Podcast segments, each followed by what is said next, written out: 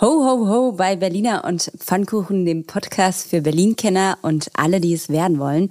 Wir sprechen heute wieder über das, was diese Woche wichtig war und wir widmen uns in einem Deep Dive den Berliner Weihnachtsmärkten. Wie sicher sind Berlins Weihnachtsmärkte?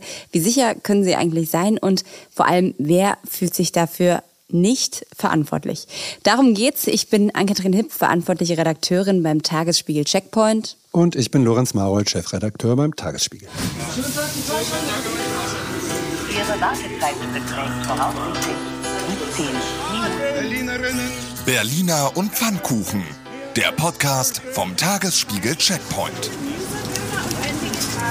Ja, wir fangen einfach mal ganz selbstverliebt mit dem Wichtigsten an, nämlich mit unserem Relaunch. Oder Relaunch ist eigentlich das falsche Wort, mit unserer Neuerfindung. Ist ein Neustart. Diese Woche. Also ihr müsst euch jetzt kurz drei Minuten einmal Tagesspiegel anhören, dann geht's weiter mit den politischen Themen. Aber vielleicht, Lorenz, kannst du zwei Takte sagen, was sich diese Woche oder für immer jetzt beim Tagesspiegel verändert hat? Naja, wir haben, nachdem wir wirklich sehr, sehr lange dran gearbeitet haben, uns Gedanken darüber zu machen, wie sieht eigentlich der Tagesspiegel der Zukunft aus, sind wir jetzt in der Zukunft angekommen sichtbarstes Zeichen für die Veränderungen in der Redaktion, die ja sehr, sehr groß sind. Wir haben allein in diesem Jahr 90 neue Kolleginnen und Kollegen eingestellt. Allein in diesem Büro sitzen zwei neue. Allein in diesem Büro sitzen neue.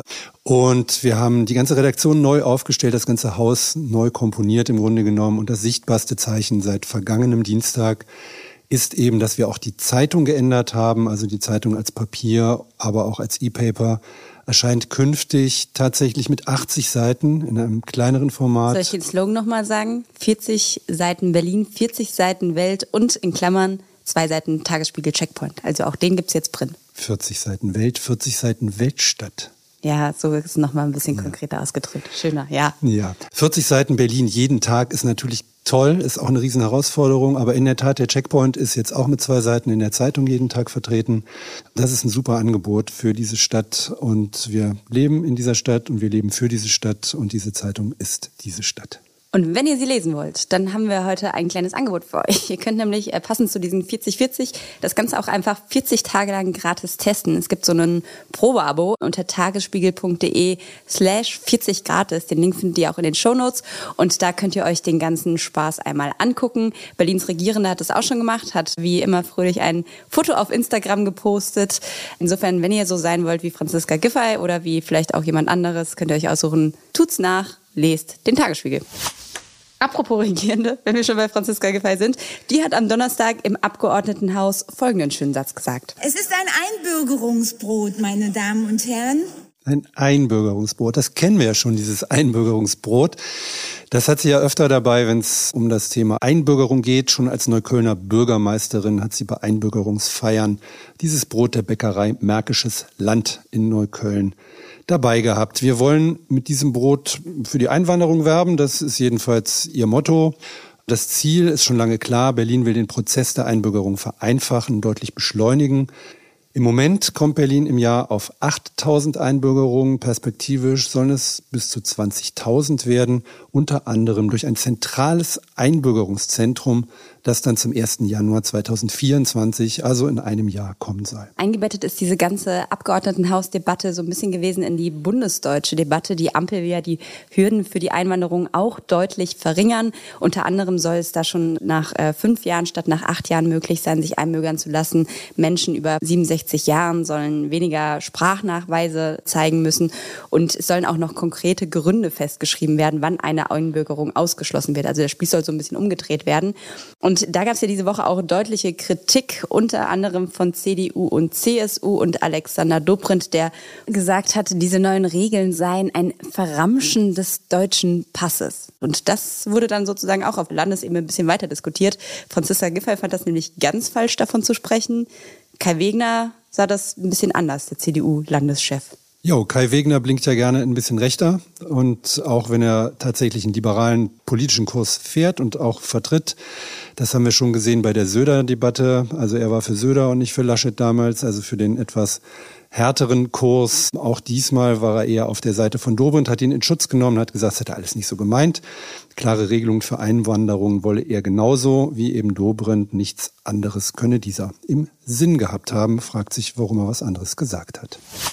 Noch mehr, was ist eigentlich gesagt und was ist gemeint und wie ist das eigentlich zu verstehen, gab es in der großen Debatte um Fahrräder und Autos und Parkplätze, die es diese Woche gab. Es ist eigentlich ein Wahnsinn, das zusammenzufassen. Der Senat hat eine neue Parkgebührenordnung beschlossen, nach der künftig Fahrräder und E-Scooter kostenlos auf Parkplätzen stehen dürfen.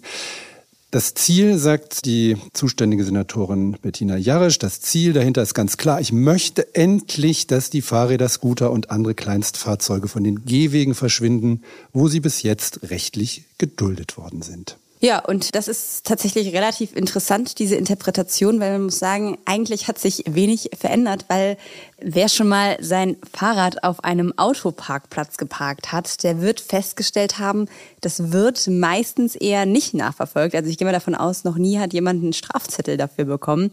Insofern ist das natürlich eigentlich eine ziemliche Scheindebatte, die da geführt wird. Aber natürlich können jetzt theoretisch Verkehrswendeaktivisten sagen, na ja, wir dürfen ja jetzt, wir haben die Aufforderung von Bettina Jarasch, wir blockieren jetzt einfach mal alle Parkplätze. Ja, und die Frage ist nun, ob mit Chaos auf den Parkplätzen zu rechnen ist. Verkehrswendeaktivisten, die mit alten Rädern bewusst Parkplätze blockieren oder verärgerte Autofahrer, die Räder und E-Scooter zur Seite werfen, um ihren Pkw parken zu können. Es wäre das problematischste Szenario, das die Neuregelung auslösen könnte. Der Streit um die Flächenverteilung auf Berlins Straßen würde unkontrolliert halt auf den Parkplätzen der Stadt ausgetragen. Dabei gäbe es eine einfache Lösung. Der Senat müsste einfach mal ernst machen mit der Ankündigung, ausreichend Fahrradparkhäuser und ausgewiesene Stellflächen mit Anschließbügeln zu schaffen. Denn ich glaube, niemand mit ein bisschen Verstand, der sein Fahrrad behalten will, der stellt es einfach so auf der Straße ab, um Autofahrer zu ärgern. Mal gucken, vielleicht teste ich es einfach mal aus, einfach mal so um den Gegenbeweis. Nein. Dann wird es wieder geklaut. ja, das, das ist der Punkt. Es gibt ja keine Anschließmöglichkeiten auf den Parkplätzen. Ich glaube, insofern hat sich die Debatte eigentlich fast schon wieder erledigt. Aber äh, kommen wir zum nächsten Ärgerpunkt nämlich die Not der Notfallversorger. Der Berliner Rechnungshof hat in dieser Woche in seinem Jahresbericht nochmal mit Zahlen relativ deutlich gemacht, was wir eigentlich schon mehr oder weniger wussten, nämlich die Berliner Feuerwehr ist nur bedingt rechtzeitig einsatzbereit. Das von der Feuerwehr und Innenverwaltung gesteckte Ziel, immer in 90 Prozent der Einsätzen binnen zehn Minuten nach Eingang des Notrufs zu sein, das wurde 2021 nur in 49 Prozent der Fälle eingehalten, also nicht mal bei der Hälfte aller Fahrten Fahrten. Man muss an der Stelle sagen, Unpünktlichkeit ist natürlich so eine Berliner Tugend, aber in dem Fall geht es um Leben und Tod und dann ist das Ganze nicht mehr so witzig, nicht mehr so spaßig. Nee, da sollte man keine Ironie drüber kippen. Der Bedarf wurde auch errechnet. Nötig sind laut Rechnungshof 66 weitere Rettungswagen und 24 Noteinsatzfahrzeuge, die rund um die Uhr besetzt werden können. Dafür braucht es 1000 zusätzliche Mitarbeiterinnen und Mitarbeiter mindestens. Das ist so schnell nicht zu schaffen, das ist klar. Der Senat hat deswegen über kurzfristige lebenserhaltende Maßnahmen diskutiert in dieser Woche. Die Innensenatorin Iris Spranger hatte ein Maßnahmenpaket angekündigt. Und in dem soll es darum gehen, dass nicht nur Notfallsanitäter, sondern auch andere Angehörige der Feuerwehr Schichten im Krankenwagen übernehmen können. Ja, und da kommt tatsächlich Gesundheitssenatorin Gothe ins Spiel von den Grünen, die das nicht so cool findet und mit Verweis auf das Patientenwohl diese ganze Geschichte ablehnt. Sprich, da ist jetzt irgendwie ein großer Streit zwischen Gesundheitssenatorin und Innensenatorin, die sich nicht einigen können. Und am Ende ist es eben der Rettungsdienst, der auf der Strecke bleibt. Carsten Homrickhausen, der Leiter der Berliner Feuerwehr, hat das im Innenausschuss auch noch mal ganz schön auf den Punkt gebracht. Die sind nämlich alles andere als happy. Bei der Berliner Feuerwehr herrscht Unverständnis, Sprachlosigkeit und teilweise Entsetzen. Und da schließe ich mich ausdrücklich an. Ich frage mich, was passieren muss, dass die Hilferufe der Berliner Feuerwehr erhört und konkrete Lösungen diskutiert, entschieden und umgesetzt werden. Ja, das fragen wir uns tatsächlich auch so ein bisschen, weil man auch sagen muss, jeder Hilferuf der Berliner Feuerwehr ist im Prinzip ja auch ein weitergeleiteter Hilferuf von jemandem, der Hilfe braucht und keine rechtzeitig bekommt. Also, Aktivismus ist hier mal angesagt. Ja, und damit Thema Sicherheit, Thema Notfall sind wir eigentlich auch schon bei unserem Deep Dive.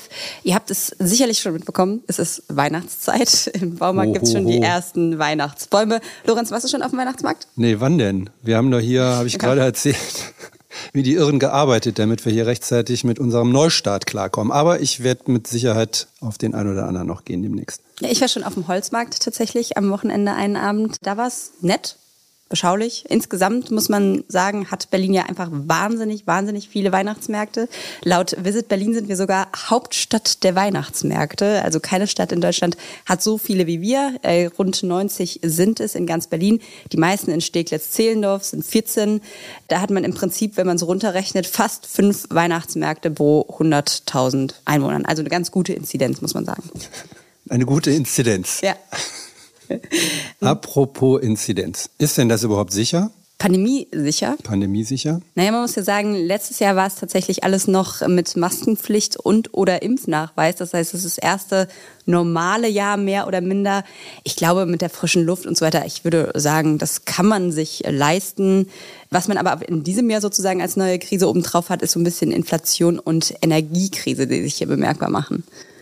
Ja, wenn man sich die Preise anschaut, also Glühwein kostet jetzt 4,50 Euro pro Tasse, auf einigen Märkten sind es sogar 5 Euro. Die Beleuchtung, naja gut, ist alles auf sparsame LED-Birnen umgestellt, damit kann man, glaube ich, ganz gut leben.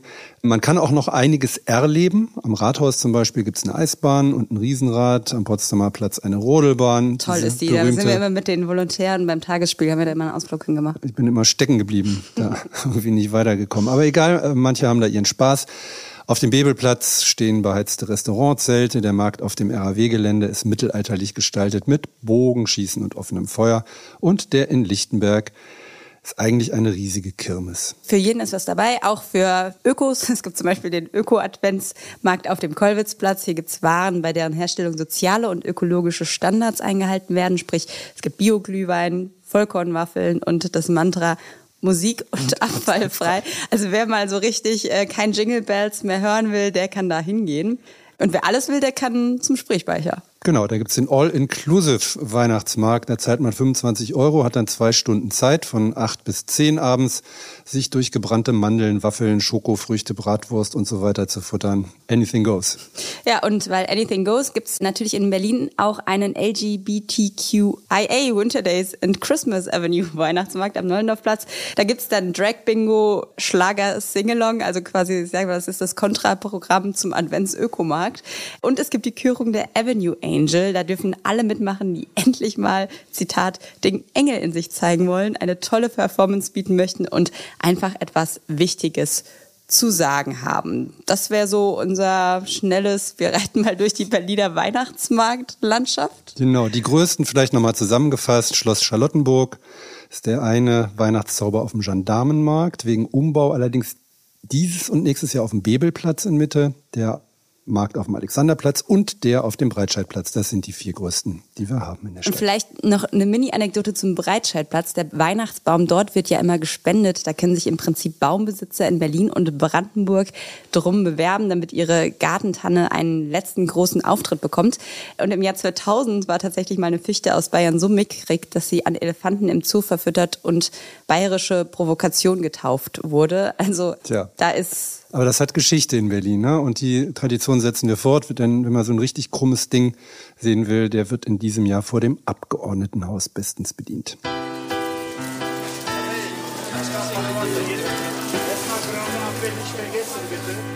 Man muss aber sagen, wir sind ja heute hier auch, um ernste Dinge zu besprechen.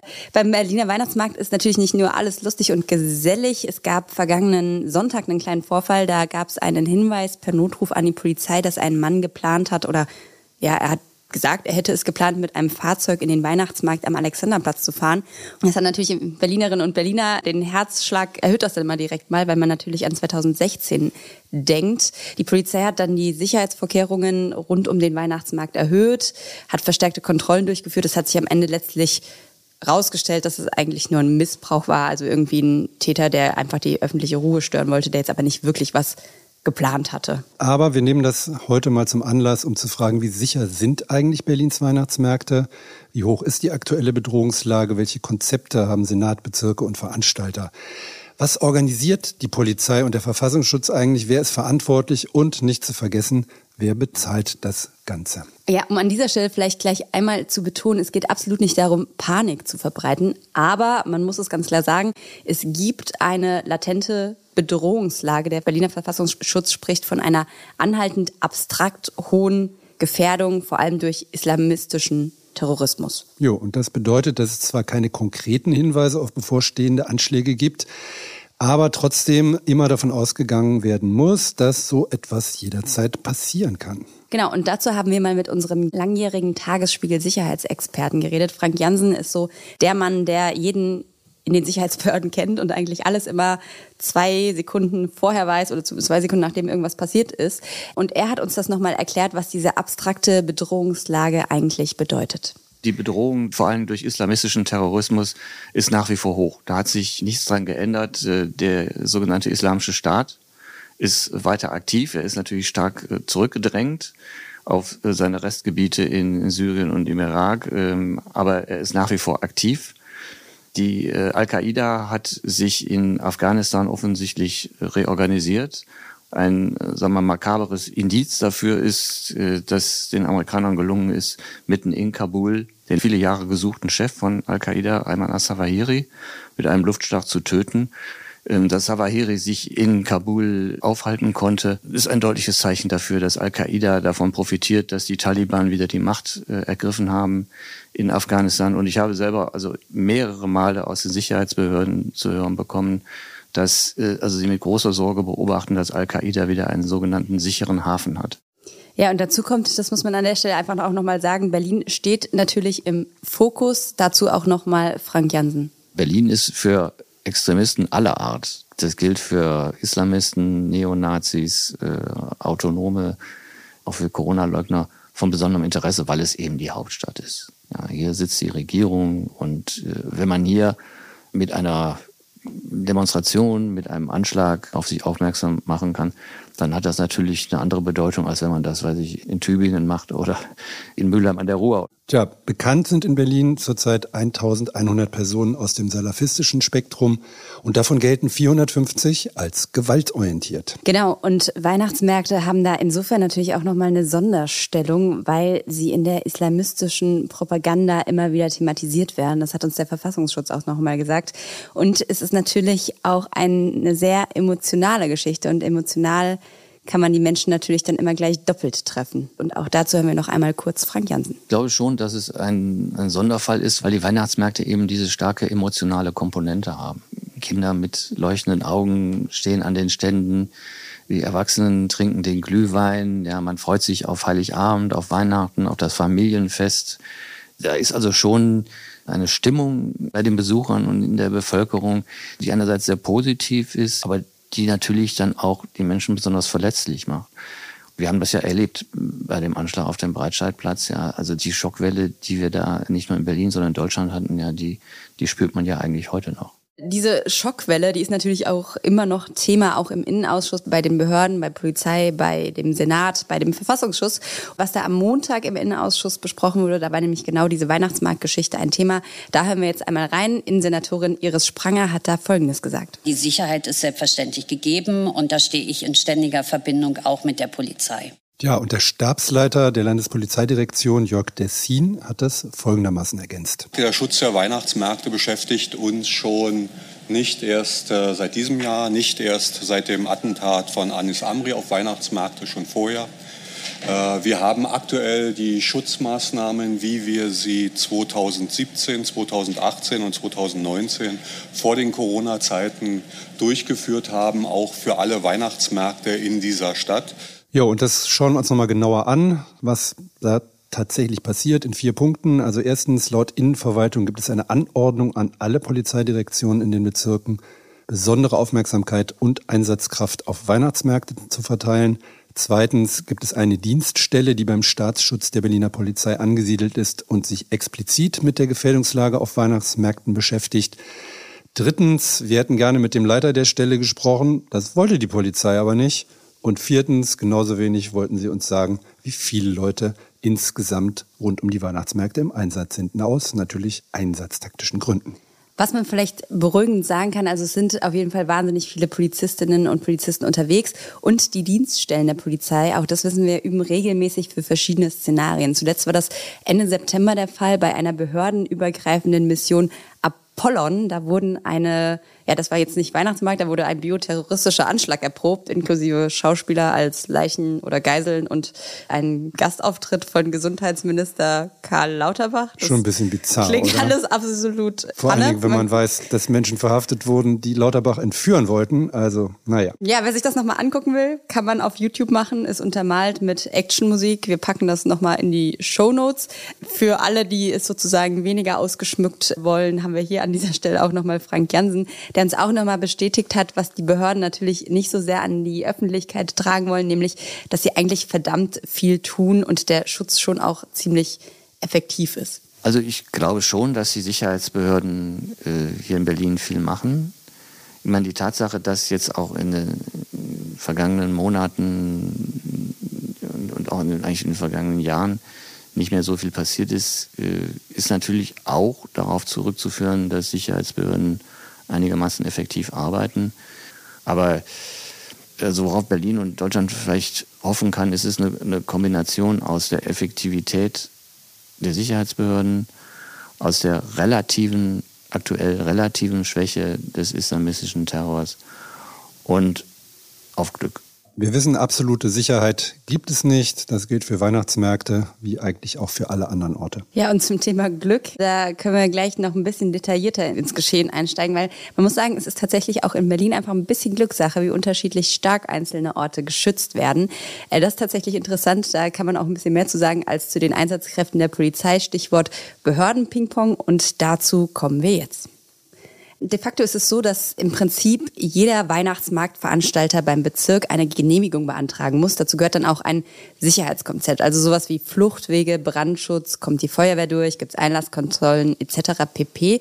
Es gibt da keine landesweiten Mindestanforderungen, also es gibt nicht sowas wie einen richtigen Katalog. Das heißt, es ist alles sehr uneinheitlich. Man kann aber sagen, die Bezirke prüfen das dann sozusagen unter Beteiligung von Polizei und Feuerwehr und entscheiden dann gemeinsam, ob das, was der Veranstalter da vorgelegt hat, reicht oder ob da im Zweifel noch irgendwie zusätzliches Personal von der Polizei bereitgestellt werden muss oder ob im Zweifel sogar gesagt wird, nee, das reicht uns nicht, schärf nochmal da, sonst sagen wir dieses Ding. Hm. Und die große Frage seit 2016, also seit dem Anschlag am Breitscheidplatz ist, gehört auch der Schutz vor sogenannten Überfahrttaten durch Poller oder Betonklötzen zum Sicherheitskonzept, für das Veranstalter die Verantwortung tragen. Da gab es lange keine klare Antwort drauf. Am Breitscheidplatz, da ist es natürlich ein Sonderfall. Da sind seit 2017 durchgängig äh, diese großen Sicherheitsbarrikaden, Betonblocks installiert. Die hat der Innensenator dort aufstellen lassen. Das heißt, der Schaustellerverband, der den Weihnachtsmarkt dort veranstaltet, muss sich um die Pollerfrage nicht kümmern. Ja, im Gegensatz zu allen anderen Weihnachtsmarktveranstaltern, was natürlich so ein bisschen absurd ist, weil man jetzt den Ort, der schon betroffen war, schützt und allen anderen sich selbst überlässt. Und wir haben da jetzt einfach mal zwei beispielhaft rausgesucht, um euch zu zeigen, wie zuständig oder unzuständig hier verschiedene Akteurinnen sind, beziehungsweise wie zuständig und unzuständig sich hier verschiedene Akteurinnen fühlen. Mhm. Beispiel eins der Weihnachtszauber am Gendarmenmarkt, beziehungsweise dieses Jahr auf dem Bebelplatz, das hatten wir vorhin schon kurz gesagt, die kümmern sich extrem dolle selbst und eigenständig. Also die haben das Ganze ja auch nach außen geschlossen, also es ist umzäunt, kostet Eintritt. Die Veranstalter haben das Hausrecht für die gesamte Fläche und man muss sagen, die sind einfach sehr, sehr hinterher, da eigeninitiativ Dinge zu machen. Man pflegt also ein sehr gutes Verhältnis mit dem Bezirk hier und hat eigenmächtig drei Poller aufgestellt. Wir haben mal mit dem Betreiber gesprochen, das ist David Russ, und der sagt, für uns ist es selbstverständlich, dass wir Poller aufstellen, weil wir für die Sicherheit unserer Gäste verantwortlich sind. Ja, ganz anders sieht das Tommy Erbe, der Betreiber vom Weihnachtsmarkt am Schloss Charlottenburg. Der sagt nämlich ganz klar, ja, Poller brauchen wir, aber er sieht das nicht in seiner Verantwortung. Er sagt, das ist eigentlich eine Landessache und deshalb steht er eigentlich seit 2017 vorm Gericht und kämpft dafür, dass er seine private Verantwortung quasi auf eine politische Verantwortung übergibt. Ja, da ist auch irgendwie ein bisschen was dran. 2017 hat der Bezirk die Poller ja noch bezahlt. 2018 und 2019 musste dann der Veranstalter die 75 Poller aufstellen und dafür 15.000 Euro zahlen.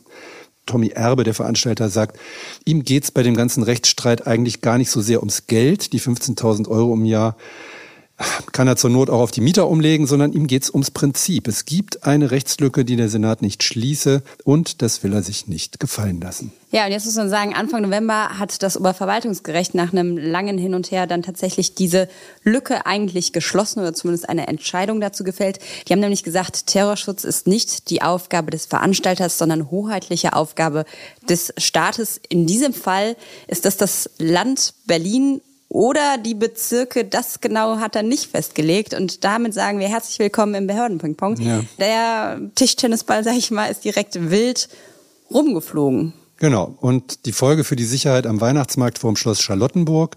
Und das ist dann immer wieder das Tragische, wenn wir über Behördenpingpong sprechen. Es gibt dieses Jahr gar keine Poller. Der Veranstalter hat sich nicht gekümmert. Man hat ja den Prozess gewonnen. Und der Bezirk verweist auf die Innenverwaltung und die Innenverwaltung ja, die Innenverwaltung, die hätten wir gerne noch gehört in dieser Woche. Die hat sich aber leider aus Personalmangel entschuldigt, dass sie uns gar keine äh, Stellungnahme zu dem aktuellen Fall geben können. Das Bezirksamt immerhin, dem müssen wir jetzt einfach mal an der Stelle recht geben, weil die haben sich gemeldet. Die sagen, sie haben der Innenverwaltung mehrfach geschrieben, dass der Schutz vor Anschlägen nicht Aufgabe des Bezirksamts, sondern der Polizei sei. Das heißt, es wäre quasi Aufgabe der Innenverwaltung. Und sie haben auch nochmal gesagt, dass quasi der Bezirk auch gar nicht finanziell in der Lage ist, so eine Terror Terrorabwehr aus eigenen Mitteln zu finanzieren. Und wie eben gesagt, da die Innenverwaltung sich nicht um die Poller gekümmert hat, wurde der Weihnachtsmarkt dann am 21. November ohne diese Poller, die Sicherheitspoller eröffnet. Fest steht jedenfalls, erst nach vier Tagen hat die Polizei reagiert. Unter anderem gibt es jetzt Plastikbarken. Ja, das sind diese Absperrungen, die die FDP letztens an der Friedrichstraße hin und her geschoben hat. Und es gibt noch eine weitere drastische Maßnahme. Die hat in dieser Woche im Innenausschuss Jörg Dessin, Stabsleiter der Landespolizeidirektion, so erklärt. Sicherlich, äh, Sie haben den Breitscheidplatz erwähnt. Dort gibt es äh, feste bauliche Vorkehrungen für entsprechende Schutzmaßnahmen. Die liegen am Schloss Charlottenburg nicht vor. Wir gleichen als Polizei Berlin dies mit technischen Maßnahmen. Sie können zum Beispiel Fahrzeuge, die abgestellt sind, dort sehen, äh, damit entsprechende Überfahrtaten verhindert werden können. Ja, da freut sich Bettina Jarasch, weil wenn die Polizeiautos da parken, sind wieder andere Parkplätze für Fahrräder frei. Genau, Fahrräder eignen sich wahrscheinlich nicht so sehr als Überfahrsperre. Ja, es ist alles ein bisschen absurd, muss man sagen. Tommy Erbe, der Veranstalter, sieht das auch so und Kollegin Johanna Voss hat ihn getroffen und da hat er nochmal Folgendes gesagt. Wir hatten vier Tage lang zu Beginn des Weihnachtsmarktes ab der Eröffnung gar keinen Schutz. Gar keinen Schutz. Und wenn da etwas passiert wäre, wenn es da einen Anschlag gegeben hätte, dann hätte ich gerne gewusst, wie wir jetzt in Berlin und auch in Deutschland die Diskussion um Terrorschutz führen würden. Gott sei Dank ist bisher nichts passiert und äh, es möge so sein, dass auch weiter nichts passieren wird. Wir sind der Polizei sehr dankbar, dass sie sich hier so engagiert und in diesem Streit zwischen Land und Bezirk jetzt versucht, auf eigene Faust, so muss man es ja sagen, äh, Regelungen zu finden. Sie steht jetzt mit ein paar Fahrzeugen hier, aber jedem ist natürlich klar, dass Plastikbaken, ja, die eigentlich in der Friedrichstraße standen eine Woche zuvor. Wahrscheinlich sind die hier nach Charlottenburg umtransportiert worden, dass das kein richtiger Antiterrorschutz ist. Das ist ein, wie der Berliner zu sagen pflegt, ein Witz für Blöde. Genau, da gibt's kaum noch was hinzuzufügen, außer dass die Opposition das ganz ähnlich sieht, die in dieser Woche prompt eine gemeinsame PK mit dem Veranstalter Tommy Erbe organisiert hat. Der innenpolitische Sprecher der FDP-Fraktion, Björn Jotzo, warf dem Senat organisierte Verantwortungslosigkeit vor und auch CDU-Chef Kai Wegner hat eine Meinung zu der ganzen Sache. Ich trete vor allem dafür an, dass Schluss ist mit dem Behörden-Ping-Pong, dass das Land Berlin sagt, die Bezirke sind zuständig, die Bezirke sagen der Veranstalter.